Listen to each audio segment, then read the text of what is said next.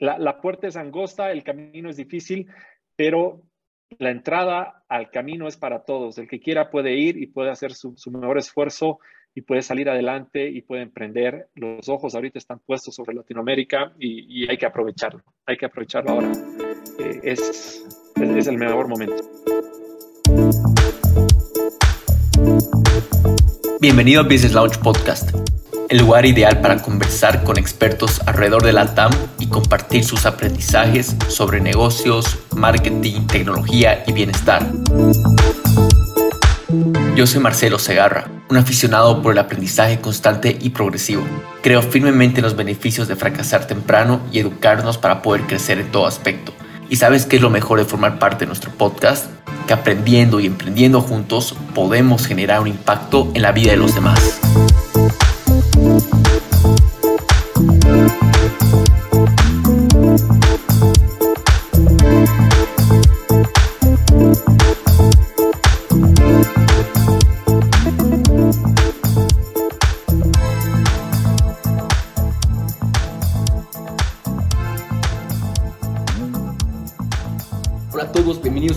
más de Business Launch Podcast. Mi nombre es Marcelo Segarra y el día de hoy les traemos a Esteban y Esteban es el actual CTO de Ultra, que su cartera eh, tiene como productos ultracasas y ultracréditos. A lo largo de la entrevista, Esteban nos comparte demasiado valor con cosas muy prácticas, específicamente acerca de lo que es pivotear correctamente, cómo ellos han pivoteado en, eh, bueno, su primer producto que era ultracasas, eh, yendo a lo que es ultracréditos y todas las cosas que ellos han evaluado, ¿no?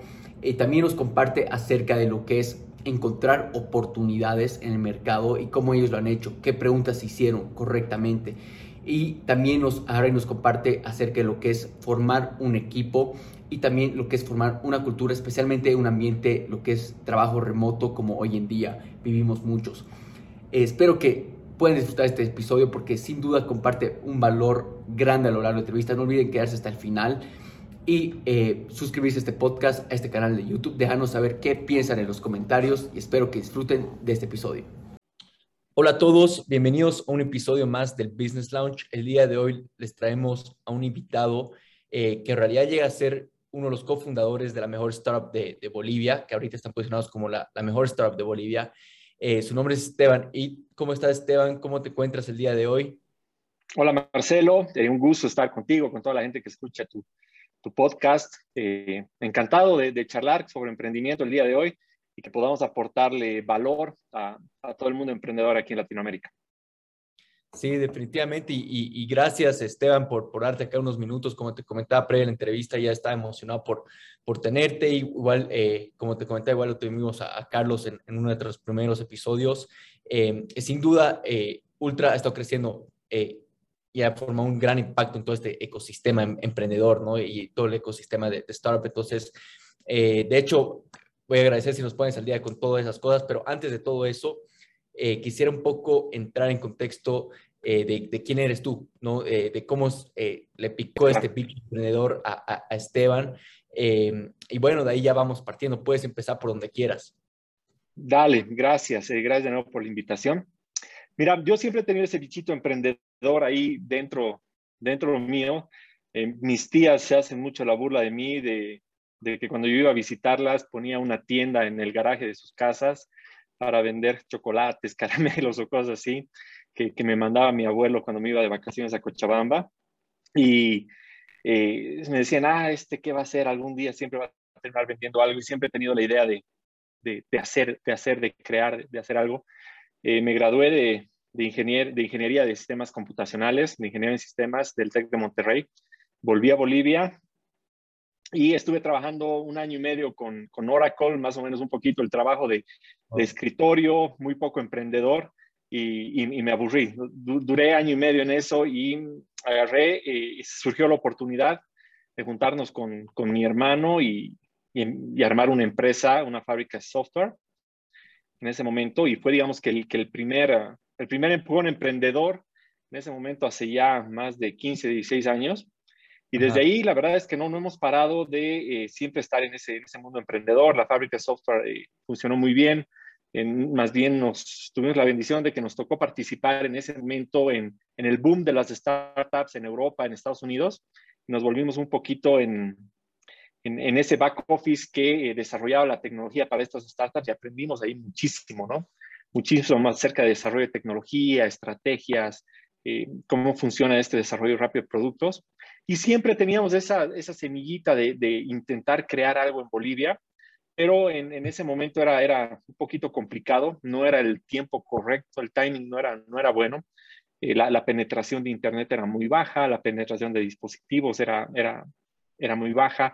Eh, el mismo mercado era un poco complejo por, la, adopción de medios digitales para, eh, para, consumir ya sea productividad o entretenimiento, cualquier tipo de, de, servicio digital, hasta que, digamos, en, en, 2015 eh, se da la oportunidad de hacer este emprendimiento que es Ultra. Conocemos eh, con Camilo, mi hermano, a nuestro socio, Carlos Jordán, y sale este primer portal, digamos, Ultra Casas, donde ya podemos aplicar un poquito de todo lo que habíamos estado aprendiendo de desarrollo de tecnología y proyectos de, de, de startups de, de, otras partes del mundo en un proyecto local. Y, y ahí la verdad es que se vuelve algo súper, súper apasionado, porque eh, esa, esa, no sé si decir adrenalina o energía de poder aplicar algo para lo que te has estado preparando por tantos años en tu propio país, realmente da mucha satisfacción. Entonces lo hicimos, realmente lo hicimos alma, vida y corazón, lo, lo, pusimos todo ahí. Y bueno, ha, funcionado muy bien. Creo que en estos cinco años, ya desde el 2015, seis años que, vamos con Ultra, hemos ido eh, abriendo un poquito el camino para que el, ecosistema y muchas otras startups tengan también un, un, camino un poquito más, más fácil para poder emprender. Te, te, te comento algo súper interesante en eso. Por ejemplo, el 2017, 2018 que hicimos nuestra primera ronda de inversión, eh, fuimos la primera startup en Bolivia en levantar eh, esa cantidad de fondos con una evaluación superior al millón de dólares. Y la segunda ronda de inversión, o sea, la, esa primera ronda de inversión fue con puros inversionistas extranjeros, puros inversionistas de afuera, de Perú, de Luxemburgo, de Suiza. Pero la segunda ronda de inversión, gracias a todo este, este ruido y todo lo que se armó por esa primera ronda de inversión, ya fueron inversionistas bolivianos. Entonces, se, estaba claro que el, el, ecosistema y el mercado eh, estaba cambiando. No evidentemente gracias solo a nosotros, sí creo que hemos sido un, un motor importante, pero eh, han habido otros, otros, otras startups, otros emprendimientos y otras instituciones que también han empezado a mover este, este mercado, pero siempre, digamos, nosotros un poquito con esa visión de querer eh, aumentar eso.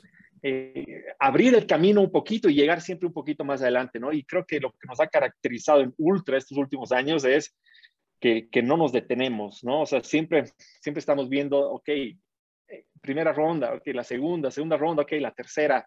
Eh, estamos con un portal inmobiliario, eh, pero el mercado fintech, que es el que se está moviendo, ok, vamos al, al, fintech, vamos al crédito, vamos a la apertura de cuentas, siempre, siempre algo hacia adelante. Entonces, eh, ese bichito emprendedor que mencionabas en, en un principio o, o, de cómo nace, eh, creo que en, en, en, el grupo, en el equipo de, de, de co-founders que, que somos, y el equipo que, que se ha juntado alrededor de Ultragrupo es, es, es, una semilla que todos la tenemos y creo que si hay algo que nos caracteriza es esa pasión y, esa, y ese fuego por realmente hacerlo y hacerlo bien.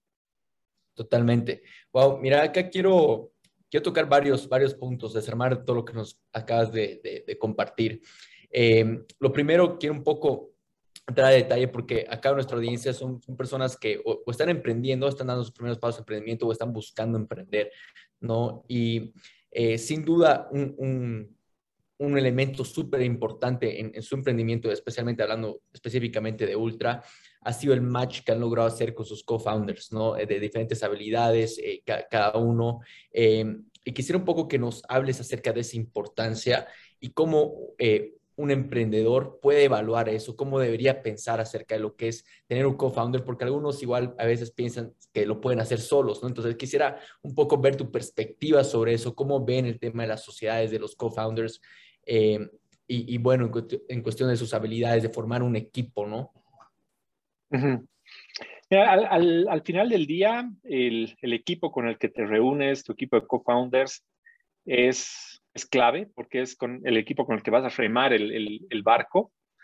Y lo que sucede generalmente cuando estás, digamos, en una etapa temprana de, de, de ideas o de decir, yo me quisiera dedicar al emprendimiento o algo, buscas a la gente que tienes cerca y generalmente esas personas son tus mejores amigos, digamos, ¿no? O sea, te vas a tomar un café con tus mejores amigos y la típica charla de, oye, haremos algo, sí, deberíamos hacer algo, deberíamos hacer algo. Pero la verdad es que muchas veces eh, la amistad no es, no es suficiente dentro de, un proceso de, de, emprendimiento y necesitas buscar las habilidades que te están faltando a ti para realmente armar un equipo eh, que sea multidisciplinario, que cada quien tome una parte de la mochila y estén dispuestos a cargarla eh, por, por, un, por un largo, largo trayecto, por así decirlo. Y dentro de ese proceso creo que estás obligado a evaluar primero eh, dos cosas. Una, las habilidades que estás necesitando.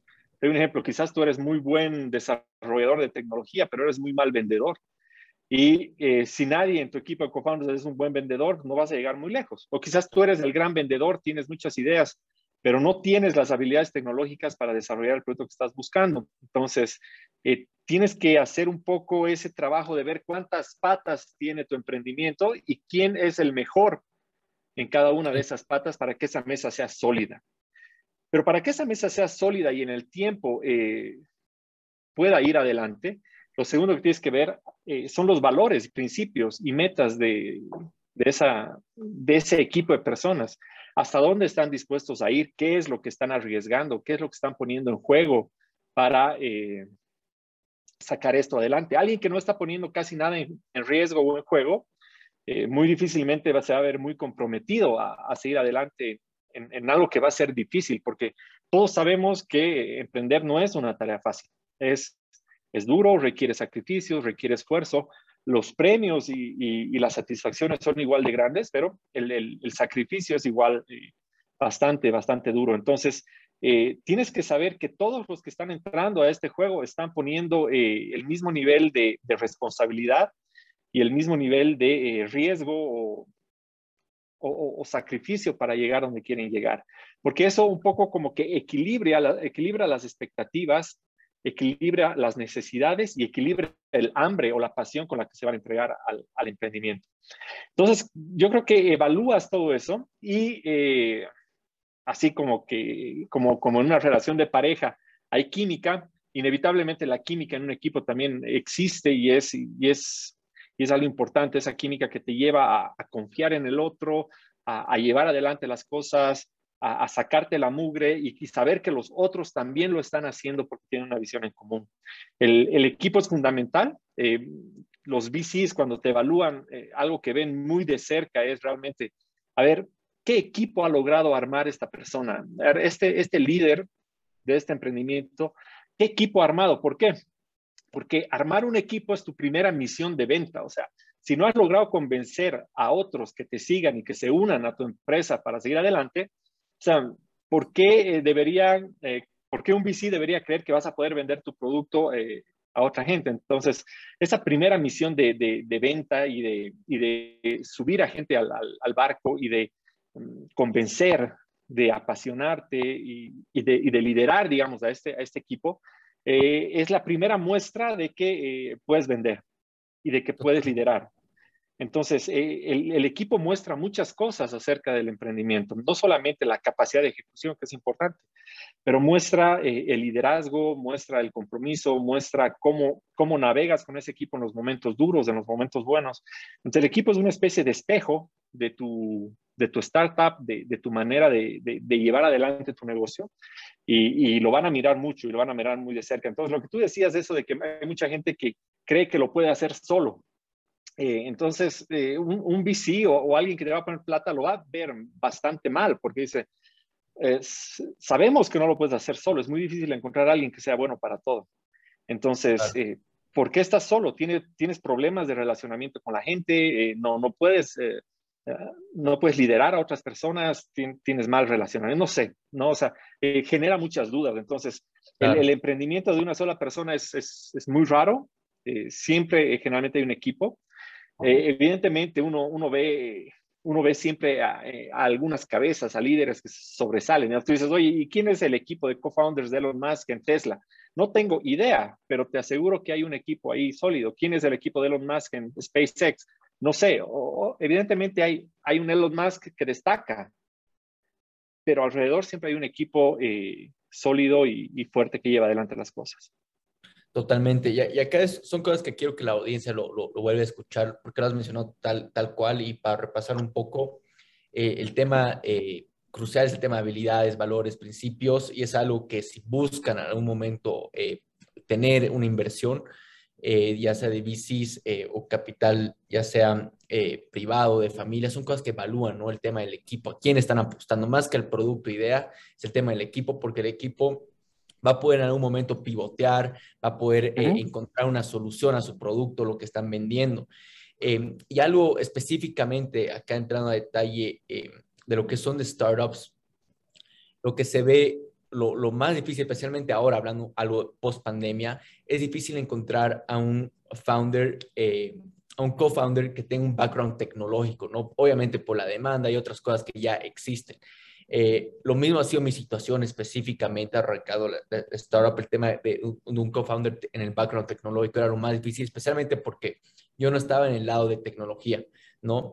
Eh, y algo que hicimos fue agarrar y arrancar la, startup de esa manera, sin un co-founder en el lado tecnológico, eh, simplemente contratando eh, equipos de desarrollo, pero creo que ha sido el error más costoso que he debido tener en, toda mi vida. Y quisiera un poco ver tu perspectiva en eso y ver qué le, consejo le puedes dar a la audiencia si piensan en emprender en el lado de tech y no pueden encontrar esta, se podría decir, esta pata de la mesa que es el, lado tecnológico, que llega a ser algo súper importante, ¿no? Y quisiera ver un poco tu perspectiva en eso. Eh, ¿Sería lo que aconsejas que vayan o simplemente concentren eh, sus primeras, eh, ya los primeros meses en encontrar a una persona que tenga este background? Quisiera un poco escuchar esa perspectiva.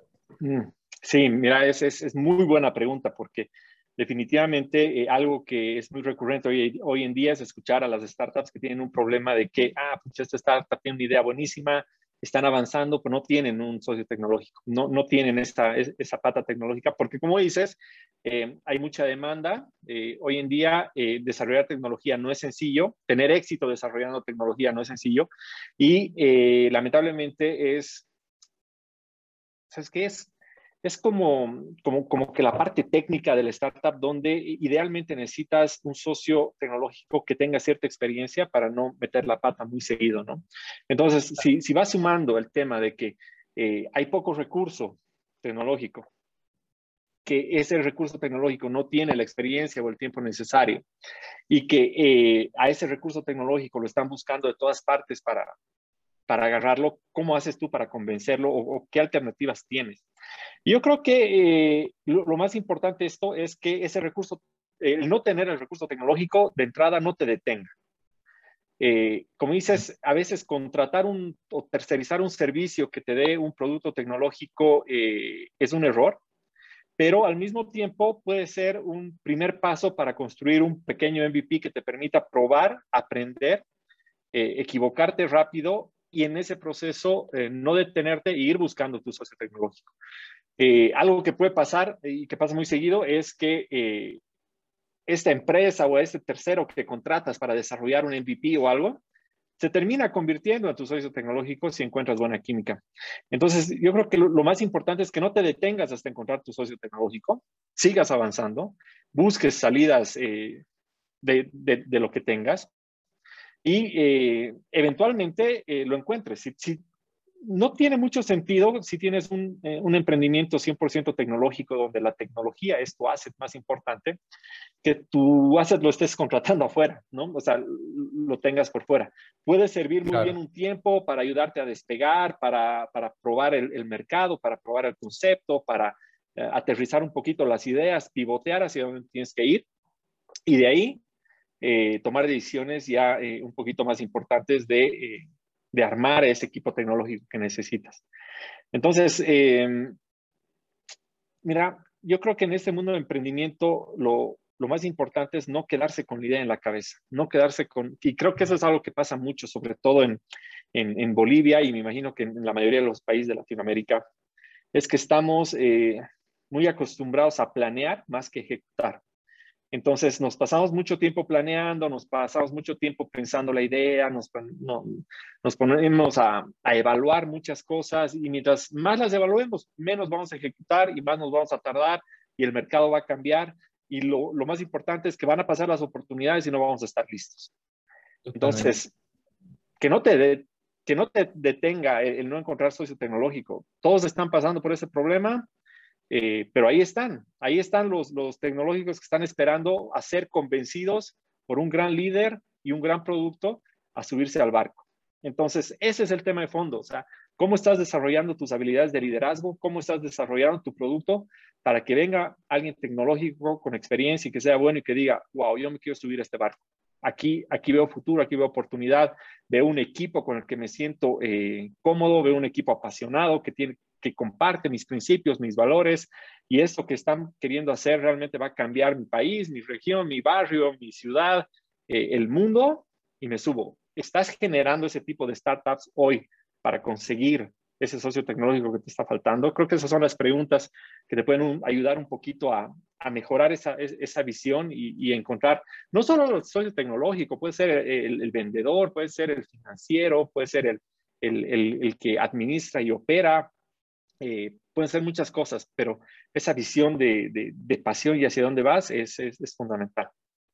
Sí, sin duda. Y acá volviendo nuevamente a lo que mencionabas hace unos minutos atrás, ¿no? Que es eh, técnicamente como, como ya sea CEO o como uno de los cofundadores con la primera idea sobre el, producto, eh, tu primera venta es vender al equipo, vender a los otros cofundadores, ¿no? Y, y, sin duda, eh, bueno, es algo que, que, primera vez que igual lo, lo, lo, veo desde la perspectiva que es ahí realmente donde ocurre la primera venta, donde uh -huh. eh, tienes que convencer a personas que crean sobre ti, sobre tu idea. Entonces, eh, de hecho, es algo que, que quiero que los, la audiencia pueda rescatar. Y Ahora quisiera hablar un poco eh, acerca, ya un poco más específico acerca de lo que es Ultra, ¿no? Eh, yéndonos a, a, lo que ustedes, y lo comentabas igual previamente, se arrancaron como Ultra Casas, y luego hubo todo ya sea como un pivoteo de cómo se iba el mercado, eh, y ahí nació Ultra Créditos. Quisiera un poco que nos comentes acerca de, de, de ese pivoteo, eh, por qué lo, lo, hicieron en ese momento, o sea, qué factores eh, tuvieron que, que tomar eh, en cuenta para tomar esa decisión. Y, y, bueno, vamos a arrancar un poco a, a partir de eso. Súper. Mira, el, tema de, pivotear, usando un poquito la historia de Ultracasas, eh, por lo menos para nosotros, eh, sé que no es el caso en todas las startups, pero para nosotros no ha sido algo como un cambio de timón brusco que, nos hemos dado cuenta un día, oye, esto no sirve, vámonos por este otro lado, probaremos otra cosa, o, o que hemos tenido una crisis que nos ha desviado completamente hacia otro camino. Ha sido un camino bastante fluido en el que hemos empezado por un portal inmobiliario, en el que eh, en el, en el, momento en el que estábamos, eh, Bolivia no tenía ningún portal inmobiliario que realmente sirva a las necesidades de buscar un inmueble, buscar un departamento. Y en ese proceso eh, nos dimos cuenta que teníamos mucha data inmobiliaria y había una industria muy sedienta por esa data que era el sector financiero, los bancos.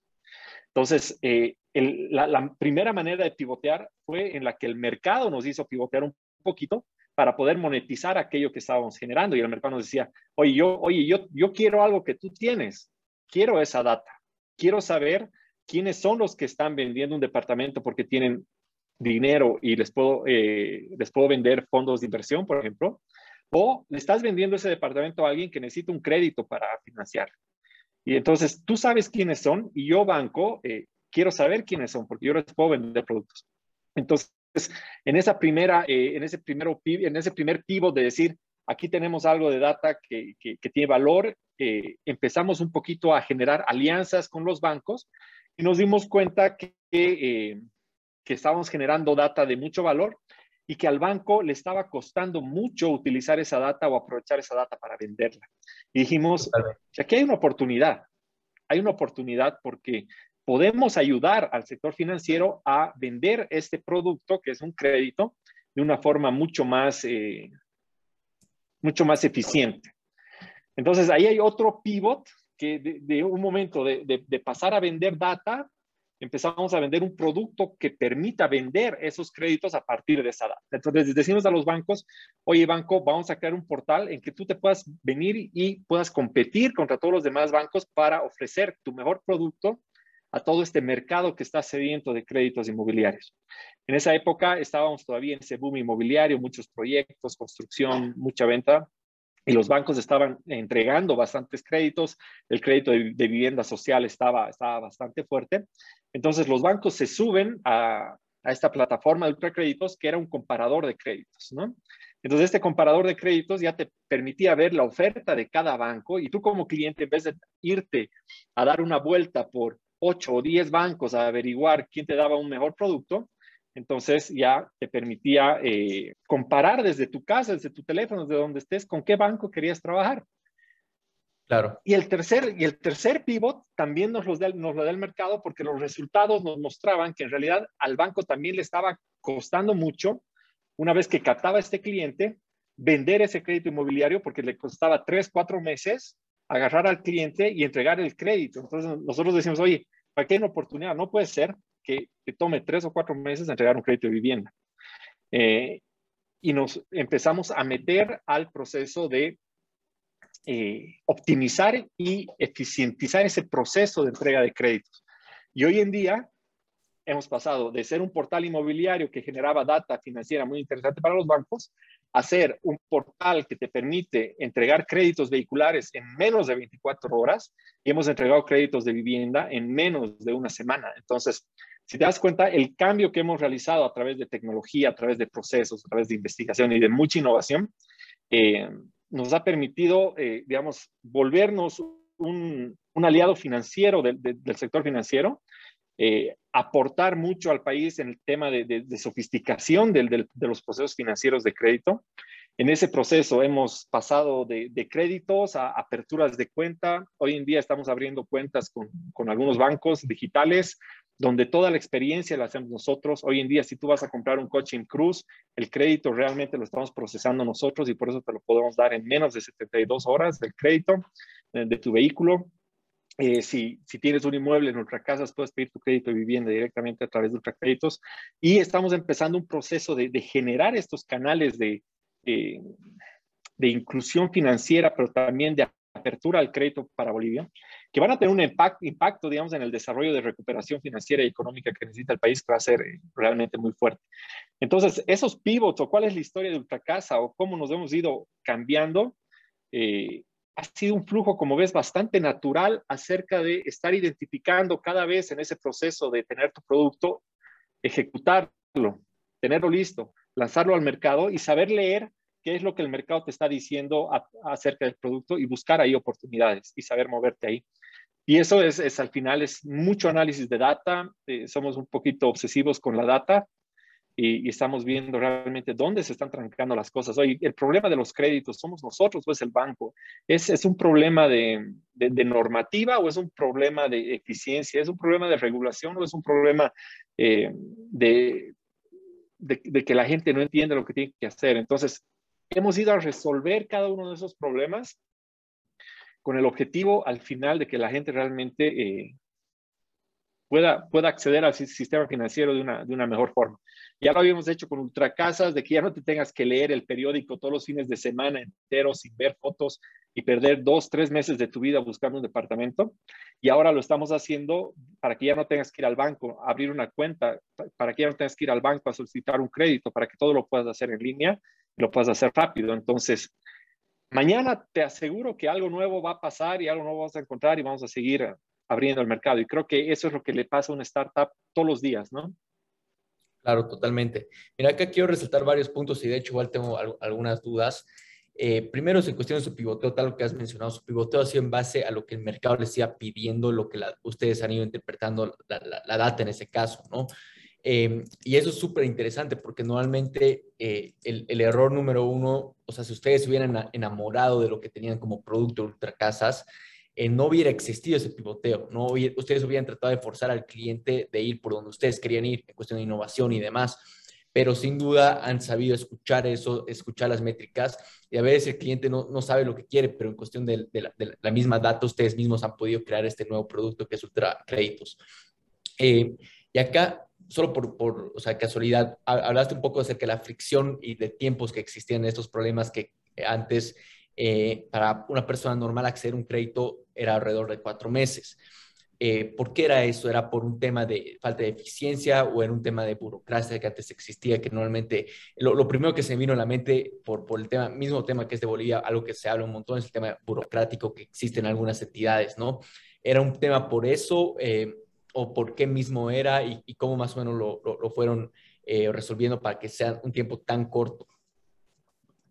Es una, es una serie de factores bastante grande. La verdad que nos tuvimos que meter a todo el proceso de, todo el proceso crediticio realmente a fondo, conocerlo a detalle, ver cómo se podía simplificar, pero sobre todo ver cómo se podía automatizar. O sea, eh, el problema del proceso crediticio tradicional, como ocurrió en Bolivia, es que depende mucho de la disponibilidad de tiempo de la persona, de que te lleve los documentos, de que vaya al banco a visitarte, de que haga la lista de lo que le falte, que vuelva a su casa, que se olvide sacar el, tema, de que dice, uy, tengo que ir a sacar mi extracto de FP, qué flojera, voy a ir mañana, voy a ir la próxima semana, la próxima semana se olvida. Entonces, hay, un, hay una serie de fricciones eh, que... Eh, que van un poco de acuerdo a, la, no posibilidad de la persona de hacer ese proceso desde, desde donde está en ese momento, ¿no? A cortarle la necesidad de documentación y decirle, a ver, tú vas a venir y vas a pedir un crédito y yo te voy a hacer una evaluación crediticia. Si en la evaluación crediticia yo te pido, eh, no sé, la foto de tu factura de luz, por decirte, y tú estás ahorita en el, en, eh, no sé, en, un, en, un, en un taxi o en algo haciendo tu evaluación crediticia y te pido la factura de luz, te he perdido completamente porque no tienes la factura de luz contigo. Así, para darte un ejemplo. ¿no? Entonces, ese proceso de solicitud de créditos era un proceso que tenía muchas, eh, muchas trabas de tiempo. Entonces, ordenar ese proceso para decir, ok, voy, te voy a hacer la evaluación crediticia. ¿Qué sabemos de esta persona en este momento, hoy, para que en tres, cuatro pantallas podamos hacer esa evaluación crediticia? Y luego que nos dé estos documentos de respaldo. Y luego que se lo podamos evaluar automáticamente. Y luego que lo podamos mandar al banco. Entonces, para ese proceso, hemos empezado por temas así, te digo, de, de armar formularios que tienen más de 1.500 campos que los hemos ordenado a través de, inteligencia artificial, a través de procesos súper avanzados, para realmente preguntarte a ti lo, único que necesitamos saber para poder hacerte esa evaluación crediticia y no preguntarte el formulario completo. Y el momento que sabemos eh, que te hemos hecho tu evaluación crediticia, realmente pedirte los únicos documentos que necesitamos para poder evaluarte. Y que esos documentos sean analizados por detrás con tecnología para que el ejecutivo que los va a analizar y va a ver si te puede dar el crédito Eh, lo haga apoyado por tecnología y diga, ah, ok, al final la capacidad de endeudamiento de esta persona son 30 eh, mil bolivianos y eso le puedo dar. Entonces, eh, ese proceso de simplificación y automatización de, del proceso crediticio ha sido súper complejo, difícil y con, con, mucha tecnología por atrás, ¿no? Entonces, hay procesos con inteligencia artificial, para ponerte un ejemplo, para detectar tu carnet de identidad, para detectar tus salarios del FP, para detectar tus boletas de pago para saber si te voy a pedir seis boletas o tres boletas de pago, dependiendo si tu salario es fijo, si tu salario es variable. O sea, realmente hacer el trabajo duro de entender el proceso crediticio para ver cómo lo podemos simplificar con tecnología. Entonces, hemos hecho ese trabajo duro eh, y, eso creo que eh, en las startups eh, tiene mucho valor. Y, eso es lo que tú como startup tienes que entender. O sea, si tú vas a llegar a valer 15, 20, 50 millones de dólares, 100 millones de dólares, no es solamente por suerte o porque el mercado te, apoyó en un momento, es porque has hecho parte del trabajo duro que nadie más ha hecho para simplificar algo o para mejorar algo. En nuestro caso, ese trabajo duro ha sido eh, realmente entender y simplificar el proceso de crédito, hacer procedimientos de evaluación crediticia para saber si eh, eres ah, sujeto de crédito o no, y aplicar toda esa, toda esa tecnología para hacerlo desde tu teléfono, sin ir a un banco, sin que tengas que descargar una app ni nada, y lo puedas hacer en línea. Reconocimiento facial, eh, verificación de identidad, firma digital, o sea, eh, una cantidad de cosas enorme para que el proceso realmente funcione. Totalmente. Acá quiero rescatar algo súper clave que acabas de decir, que es eso que le brinda valor a la startup, porque es realmente hacer ese trabajo duro, ¿no? Y lo que quiero resaltar con la audiencia es que ustedes han encontrado una fricción, una oportunidad para, o sea, que existía esta fricción de tener un crédito cuatro meses y esa es una oportunidad para ustedes para achicarla y hacer ese trabajo duro que acabas de mencionar. Normalmente escuchamos eh, personas que quieren emprender, eh, que normalmente agarran y, dicen que todas las ideas ya están, ya están allá afuera, ¿no? Que hay mucha competencia y demás, pero sin duda el tema de ver dónde hay fricción, eh, donde hay, es, es, un dolor y es un dolor que vale la pena resolver, ¿no? Entonces es así que van surgiendo esas, esas ideas.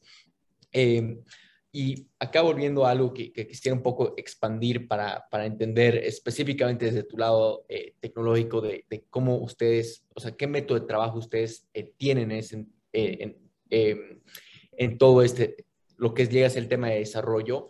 Acabas de mencionar lo que es el, lo que es automatizar y simplificar, ¿no? Entonces, creo que eso es algo súper importante viendo desde el lado de desarrollo específicamente, cómo puedo simplificar esto para, para el end user, para el usuario final? ¿Cómo puedo automatizarlo? Y quisiera un poco ver qué, qué elementos más tomas en cuenta tú, o, en, este caso sé que quizás tú ya no haces el mismo desarrollo, que, ya tienes todo un equipo, pero qué elementos eh, toman en cuenta para poder eh, iniciar un, todo lo que es una etapa de desarrollo, ¿no? Claro. Eh, mira, el tema de simplificar es, es apasionante porque la simplificación creo que es el trabajo más duro que existe. Eh, no hay nada más difícil que, simplificar. Es durísimo, cuesta mucho, requiere mucha innovación, requiere mucho tiempo, requiere pensar cómo podemos hacer esto más simple, cómo podemos trabajar con esto de mejor manera, eh, qué podemos hacer para, para, para hacerle la vida más fácil a, a la otra persona. Y creo que ahí eh, parte mucho de la, de la cultura que, que generas en, en, la startup, ¿no? Una cultura de, de, simplificación, una cultura de, eh, eh, de, de, cortar, ¿no? De decir, no, es esto, no pidamos esto, no hagamos esto, dejemos de hacer esto. Ya no, no sé, te doy un ejemplo. Tienes una pantalla con, un manual de, de tres páginas para que acepte términos y condiciones que sabemos que nadie los va a leer, que necesitamos que estén ahí porque son importantes desde el punto de vista legal y sabemos que hay gente que, los va a valorar, pero necesitas hacer que ese tipo de cosas sean eh, muy rápidas, muy fáciles. Eh, la gente odia leer, se lo tienes que explicar algo en realmente cinco o seis palabras. Eh, no, no puedes explayarte en tres párrafos para explicarle lo que va a hacer en las siguientes tres pantallas. Tienes que simplificar que eh, de, manera visual la gente entienda lo que tiene que hacer. Eh, odiamos eh, el, que nos pidan, oye, no, sé, trabajamos a veces con, algunos, con, algunas empresas, nos dicen, oye, ¿nos puedes mandar por favor el manual? o sea, sabes que a ti nadie te ha dado un manual de Facebook y lo usas todos los días, nadie te ha dado y nunca has leído un manual de WhatsApp y lo usas todos los días. Entonces, intentamos realmente que todo lo que hacemos se pueda usar por sí solo, que nadie te lo tenga que explicar, que nadie te tenga que, que ni siquiera explicártelo en la pantalla, cómo va a funcionar, que sea natural. Y, eh, digamos, para eso invertimos mucho tiempo en la, en la planificación y en el diseño. Eh, tenemos una metodología eh, muy rápida de producción. Lo, lo, que más nos importa desde el punto de vista de desarrollo de producto es transferirle el valor al cliente lo más rápido posible y eso está un poquito dentro de la, de la cultura de desarrollo que tenemos. Entonces, eh, nuestros sprints son muy rápidos y lo que más nos interesa es en nuestro modelo de innovación tener una idea. La idea se la tenemos que llevar al cliente para generarle valor lo más rápido posible y tenemos que tener feedback de ese cliente lo más rápido posible para ver si funciona o no funciona y saber si lo tenemos que mantener o lo tenemos que botar a la basura. Entonces, ese proceso constante que ocurre realmente todos los días eh, nos ayuda a eh, innovar, nos ayuda a escuchar al cliente, ver dónde se está trancando, qué es lo que está haciendo mal, eh, qué es lo que podemos simplificar y estar en un proceso de mejora continua, mejora continua, mejora continua, pero cada vez en, esa visión que tú mencionabas, simplificar, simplificar. Y la verdad es que la única forma de hacer eso es con data. O sea, eh, la única forma de, poder simplificar tu producto, de saber dónde le tienes que poner más cariño, menos cariño, qué tienes que botar a la basura y qué tienes que volver a hacer de cero porque lo has hecho mal, es data. Entonces necesitas saber dónde tu cliente se está trancando, dónde los estás perdiendo, dónde los estás ganando, eh, en qué momento eh, le está costando más completar una información, qué valor te está aportando esa información en el largo plazo. Si hay información que realmente tú dices, oye, me interesa saber cuántos años tiene, es, es, es realmente valioso para el proceso, puedo dejar de pedirlo, lo puedo obtener de otra manera, puedo escanear su carnet de identidad eh, para ya no pedírselo, puedo, puedo hacer algo para facilitar la vida y tener ese bichito dentro tuyo de decir, ¿qué más puedo hacer para, para simplificar y facilitar esto? Creo que es lo que te ayuda a, a que realmente al final del día el cliente tenga un producto en el que diga, qué fácil que es esto, qué fácil de usar es esto, qué fácil que es pedir, pedir mi crédito. Y lo, lo, chistoso de eso es que después eh, la gente ve y dice, ah, pero es un formulario, es, es facilito, es, son, son en tres pantallas se puede usar tu crédito, pero no sabe eh, todo ese trabajo duro que hay por detrás para poder determinar a partir de esas seis, ocho preguntas si realmente se te puede dar un crédito o no. Entonces, eh, yo creo que ese valor de simplificar y recortar eh, no, no, es, no, no, no empieza simple, siempre empiezas con lo, con lo que puedas darle hoy al cliente y ahí empieza un ciclo de innovación, cambio, experimentación, simplificación, métricas, medición, resultados y vuelves a empezar. Feedback del cliente y vuelves a empezar. Ese feedback del, cliente no es necesariamente la encuesta típica que dicen te gustó, o no te gustó el, focus group o, lo tradicional. Es data. Es que tú estés acostumbrado a medirlo todo y saber realmente cómo lo está usando el cliente, porque cuando tú vas a preguntar mucho al cliente si le gustó o no le gustó, es súper subjetivo. Y la gran ventaja que tenemos hoy en el mundo tecnológico es que tú puedes recuperar datos y puedes eh, acumular datos de una forma eh, muy sencilla y muy barata. Entonces, esos datos te tienen que servir para mejorar tu producto, para encontrar oportunidades, como, como charlábamos hace un rato del tema de créditos, de tiempos, y decir, aquí hay un problema, ¿dónde está el problema? ¿Dónde está cayendo el cliente? ¿Dónde está dejando de venir? ¿Por qué no volvió? Eh, ¿Cómo lo puedo volver a recuperar? ¿Cómo lo puedo traer? Eh, creo que lo más apasionante del mundo que estamos viviendo hoy en cuanto a tecnología es que realmente estas interconexiones que hay entre plataformas y sistemas y, poder medir lo que están haciendo tus clientes y tus usuarios, ya te dan una, una visibilidad sobre el mercado y sobre tu producto que es fantástica que está ahí y la tienes que aprovechar al 100%. Sí, sin duda. Y acá algo eh, que quiero que, que, la audiencia se lleve con, con, ellos.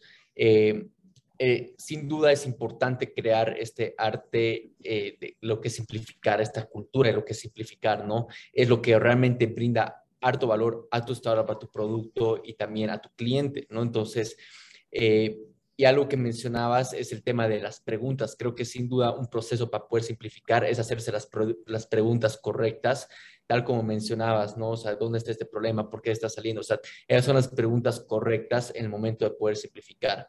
Wow. Y acá quiero entrar algo a detalle igual. Mencionabas algo de, cultura, de lo que es eh, poder crear esta cultura, de lo que es simplificar. Eh, ¿Qué tips darías tú en lo que es el tema de construir un equipo y formar esta cultura, especialmente en, eh, una época como ahora, post pandemia, trabajando remotamente, y algo que igual ustedes lo, están pasando, que es difícil eh, transmitir esta misma cultura y construir este, este trabajo de equipo? Eh, y esto, bueno, viendo quizás qué cosas les han funcionado a ustedes para poder desarrollar esto, formar esto. Mira, yo creo que eh, eh, definitivamente eh, el liderazgo es importante, pero creo que más importante es la pasión con, con la que tú demuestras a tu equipo que estás haciendo las cosas.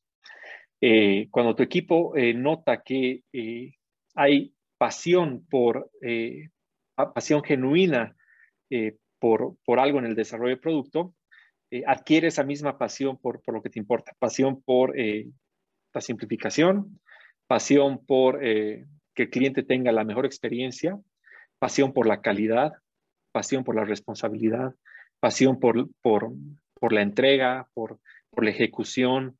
Eh, realmente, eh, cuando, cuando tú muestras que, que, lo estás dejando todo en, en, en, la cancha y que realmente tú estás poniendo todo de ti para que como equipo puedas lograr esto, estando separados o estando juntos, yo, yo, creo que eso motiva y, lleva al equipo a, a, salir adelante. Creo que en este periodo de pandemia, como tú decías, ha sido muy difícil eh, un poquito relacionarse eh, con, con, con, los equipos eh, para, para transmitir ciertas cosas.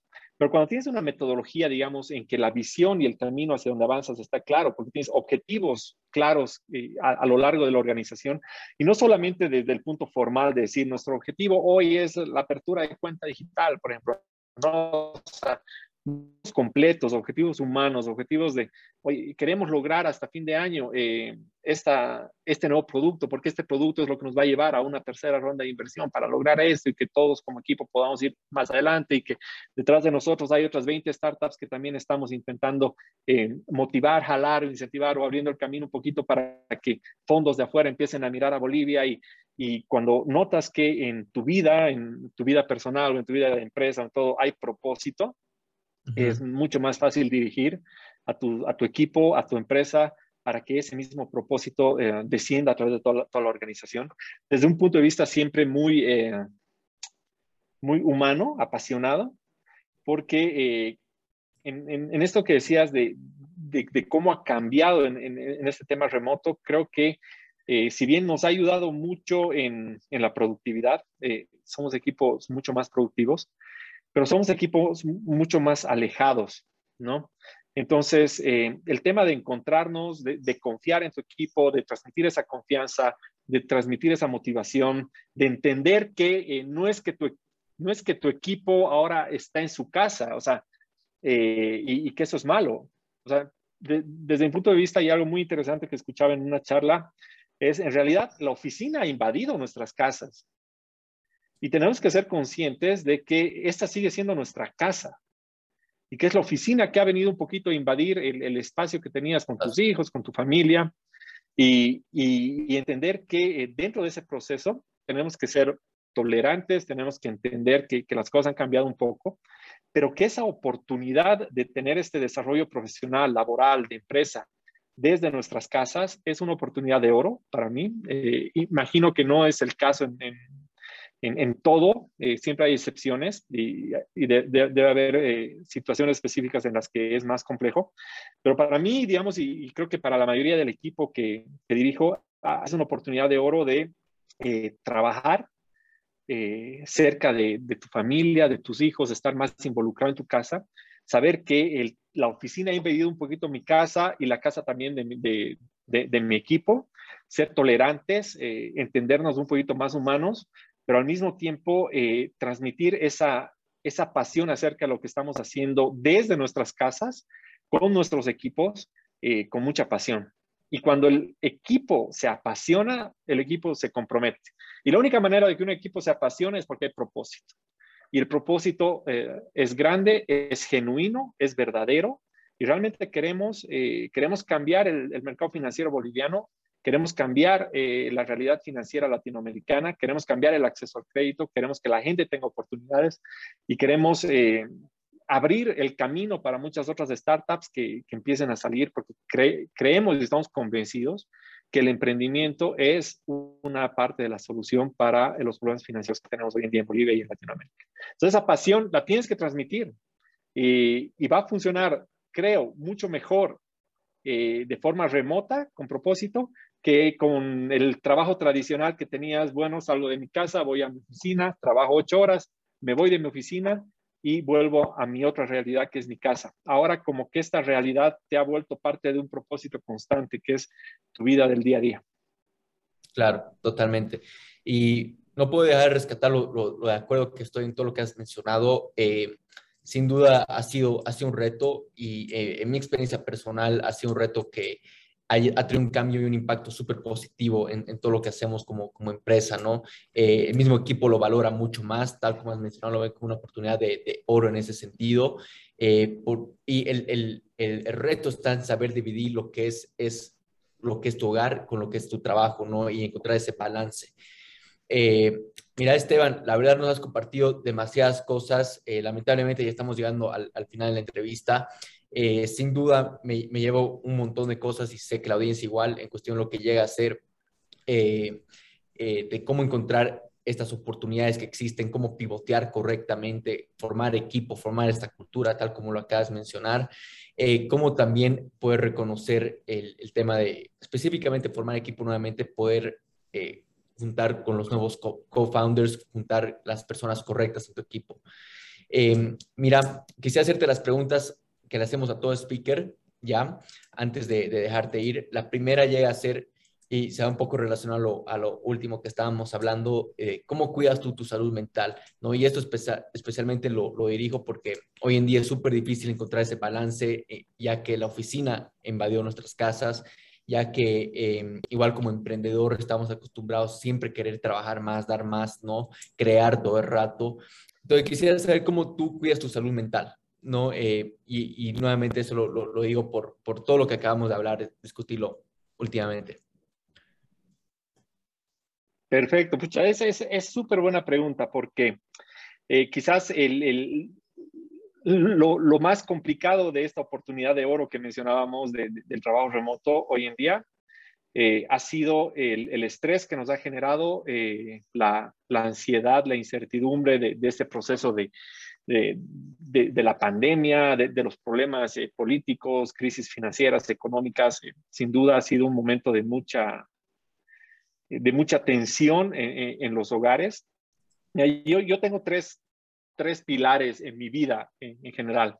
El pilar más importante es mi fe.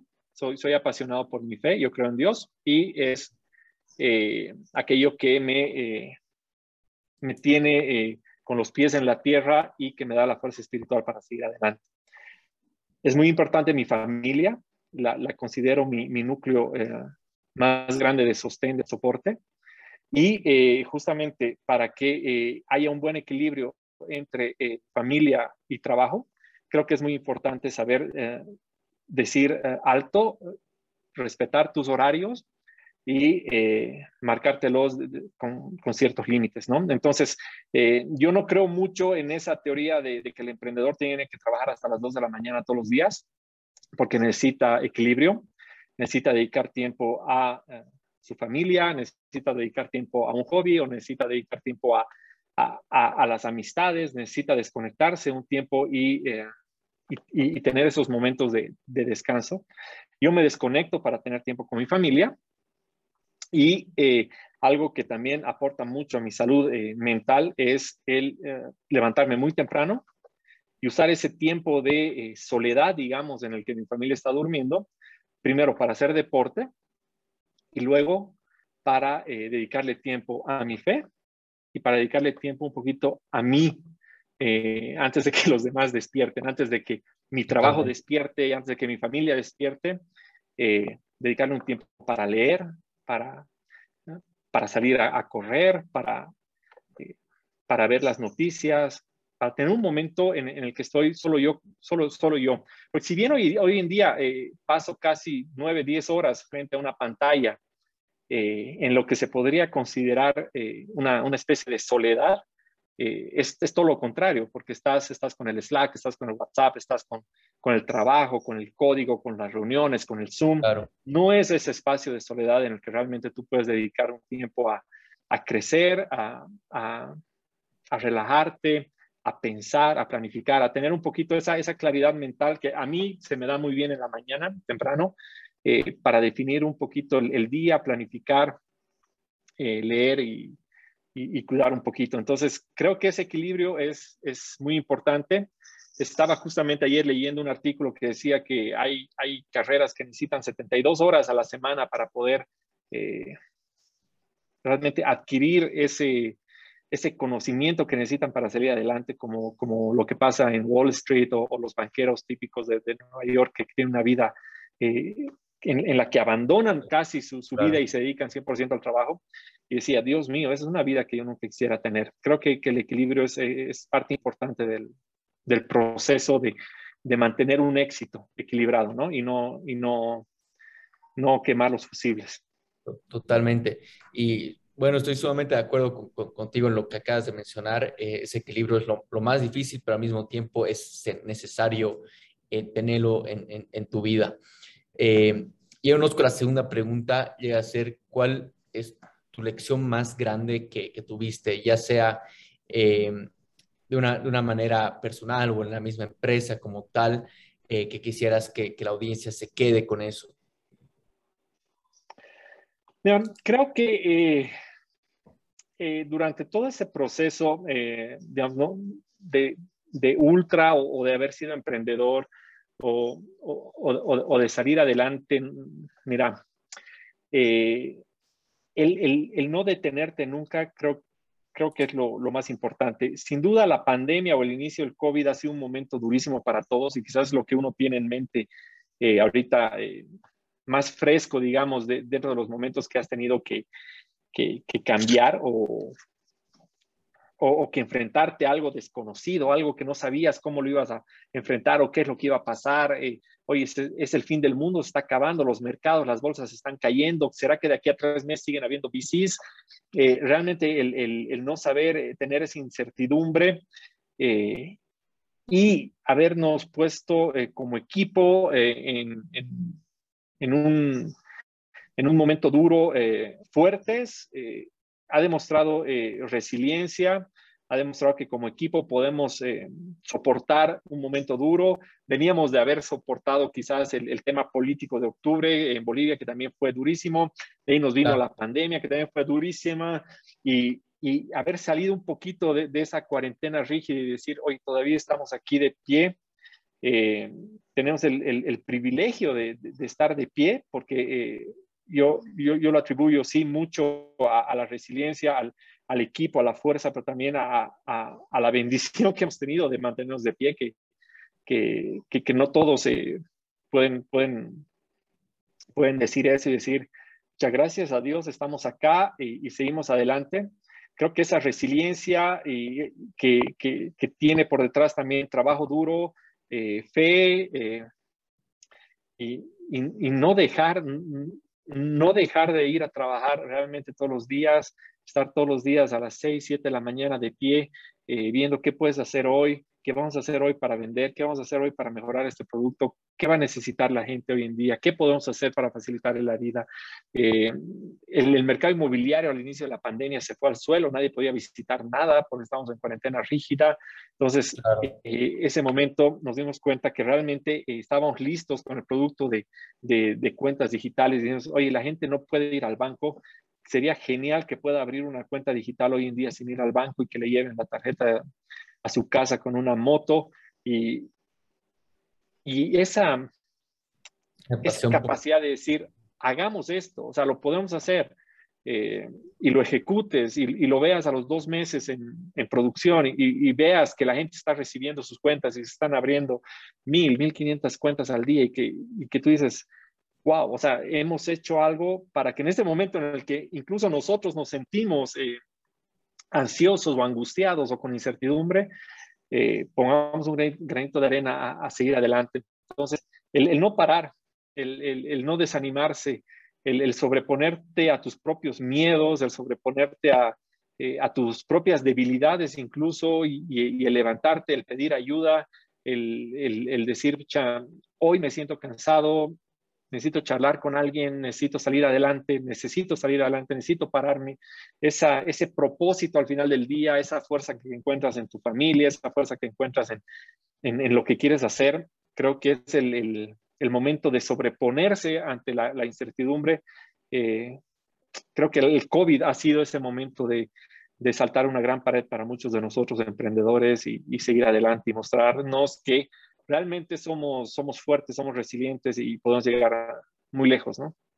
Totalmente. Wow, sí, sí, sin duda creo que es una lección eh, global, algo que, que, muchos han llevado con, con ellos, eh, algo post pandemia, ¿no? Por, lo menos, bueno, cuando acabó la, la cuarentena. Eh, nos vamos a la última pregunta que llega a ser, ¿en qué te tuviste que convertir tú para llegar a donde, donde estás ahorita, ¿no? Eh, específicamente acá hablando en Ultra, ¿en qué te tuviste que convertir desde el momento que estaban emprendiendo Ultra, eh, como Ultracasas en ese entonces, como su primer producto, hasta ahora Ultra ya después de recibir su, última inversión, eh, su última reciente inversión? Entonces, ¿cómo ha sido todo ese proceso? ¿En quién te has tenido que convertir en cuestión de habilidades, pensar diferente, todo eso? Mira, eh, yo creo que es una transformación constante. Creo que eh, yo era una persona muy técnica y me ha, tocado eh, lidiar mucho con una, gestión más de, innovación, de producto, de, de, dirección de un equipo. ¿Sabes qué? A mí siempre me ha apasionado el, el, código, me ha apasionado la tecnología. A mí si me pones mañana solamente a, a dirigir o a o estar en un escritorio haciendo papeles, yo creo que me muero si me quitas mi, mi código fuente, si me quitas la capacidad de generar código, de generar tecnología, yo, yo creo que me deprimo de por vida. Entonces, eh, un poquito equilibrar eso, ¿no? De, decir, ok, sabes que ya no puedo dedicarme a desarrollar tecnología pura eh, el 100% del tiempo y necesito aprender a dirigir un poquito eh, más desde el punto de vista estratégico, de gestión, eh, de, hacer promedios, planificación a futuro, a tres meses, que el equipo, que fechas, eh, no sé, eh, la parte que no es tan técnica, eso he tenido que, desarrollarlo y, es, igual lindo. Yo tengo la, ventaja de que suelo apasionarme por, varias cosas muy fácilmente, pero creo que me he transformado en ese mix, ¿no? Sigo haciendo código todos los días porque es lo que me, me encanta, me apasiona y es parte de, de mi hobby. Mi, mi, carrera es mi hobby, pero esa otra parte ya de, de, de emprendedor, de, ayudar a otras startups, de estar en directorios, eh, ayudar en el directorio de otras startups a, a, ver un poquito la visión, la estrategia, en, procesos de aceleración, digamos, con, con, con, con algunas instituciones que hacen... Eh, eh, aceleración de startups también ha sido súper interesante. Era algo que yo no hacía antes, pero con todo lo aprendido, eh, creo que ayudar a, otras startups a que lleguen más lejos y que cometan menos errores, que se salten los errores por los que ya hemos pasado nosotros, creo que es, es de mucho valor y eh, eso me ha, me ha, transformado, ¿no?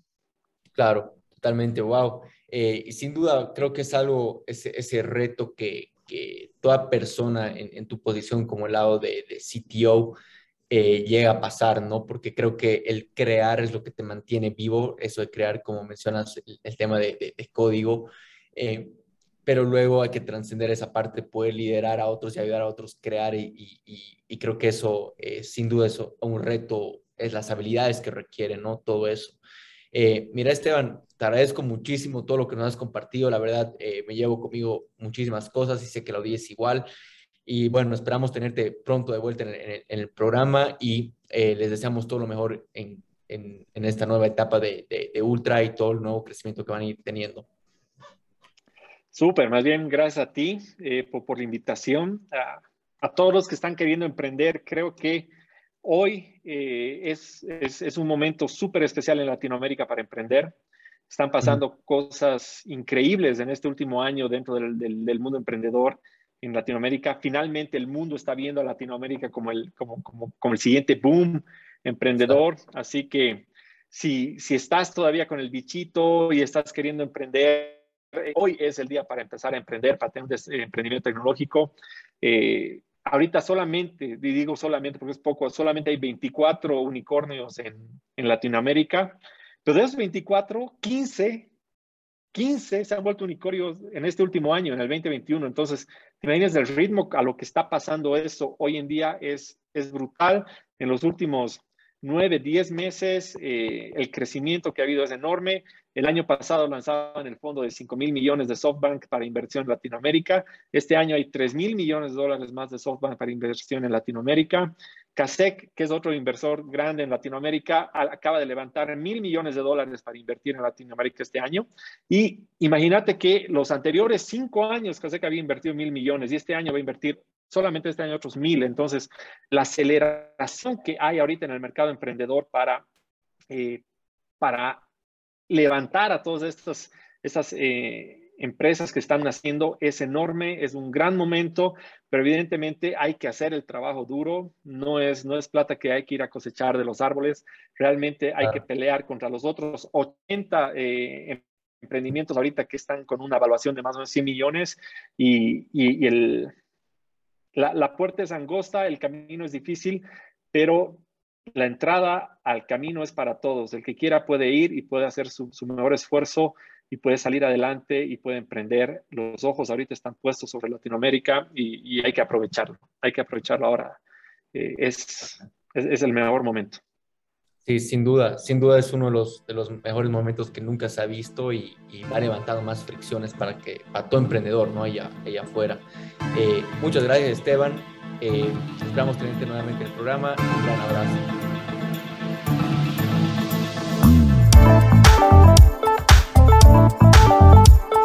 Gracias por escuchar este episodio. Si te gustó nuestro contenido y sacaste valor, regálanos una reseña, una calificación y suscríbete a nuestro podcast y nuestro canal de YouTube. Esto nos permitirá traer a los mejores expertos y disertantes de la TAM, como también llegar a más personas con ganas de llevar su vida al siguiente nivel como tú. Ayúdanos a formar una comunidad de gran impacto. Y si estás buscando aprender, emprender y expandir tus conocimientos, aquí te dejo dos formas gratuitas de cómo hacerlo. 1. Únete a nuestra comunidad de Lapreneurs en Facebook. 2. Síguenos en Facebook e Instagram y todas nuestras redes sociales como Business Launch Podcast.